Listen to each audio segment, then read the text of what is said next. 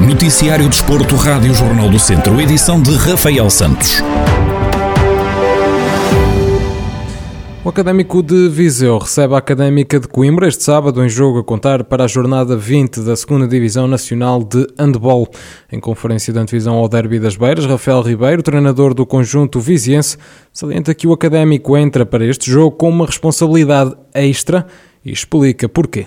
Nós, no passado sábado, ganhámos uma equipa que tem o mesmo objetivo que nós, que nós, o académico, e faz com que a nossa responsabilidade seja maior, porque eu acho que, sinceramente, a dificuldade vai ser ainda maior do que, do que o jogo em, em Coimbra. A académica não tem nada a perder, eh, já provou que, que tem qualidade. Obviamente que todo, todas as vitórias que tem, são as vitórias são feitas em casa, são realizadas em casa, mas isto, enquanto for possível para uma equipa como a académica atingir ou lutar pelos seus objetivos, eu acho que eles vêm, vêm com, a, com a responsabilidade toda para, para ganhar. Nós, Obviamente que olhando para a classificação e também olhando para aquilo que foi a última jornada, teremos dose extra de, de responsabilidade, mas é só mesmo isso. Nós temos que, que ser, eh, que ser valentes e, e bravos para, para poder jogar, porque vai ser muito mais difícil, efetivamente, do que aquilo que as pessoas possam pensar. Numa altura em que o campeonato entra na reta final, Rafael Ribeiro admite que o público pode ser um fator decisivo para o desfecho do encontro. E acaba por ser uma fase fundamental, tendo em conta que nos faltam quatro jogos, dois fora, dois em casa, sabendo nós que para atingirmos o objetivo da segunda fase e para dependermos só de nós temos que ganhar dois jogos, queremos despachar a situação o quanto antes, não queremos deixar para a última jornada no jogo em casa,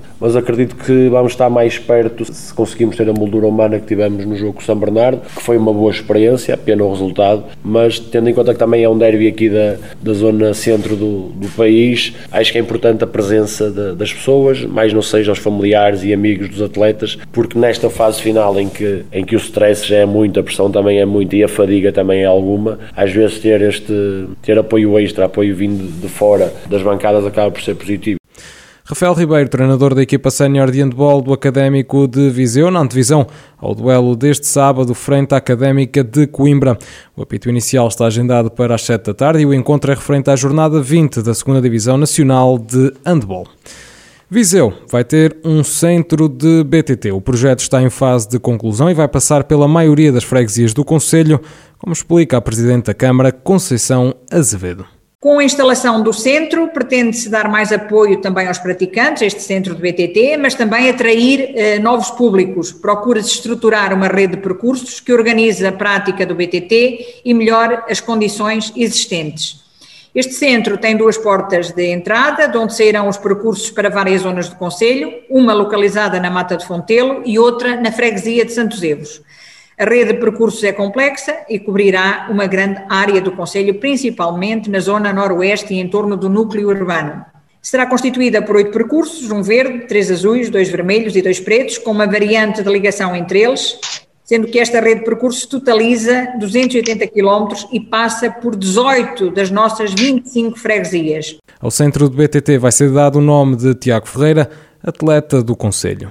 O percurso deste embaixador do ciclismo do município de Viseu não deixa margem para dúvidas. Alcançou por três vezes o pódio em eh, mundiais de XCM, sagrando-se campeão em 2016. O atleta soma ainda três medalhas em campeonatos da Europa, ouro em 2017 e 2019 eh, e também prata em 2016.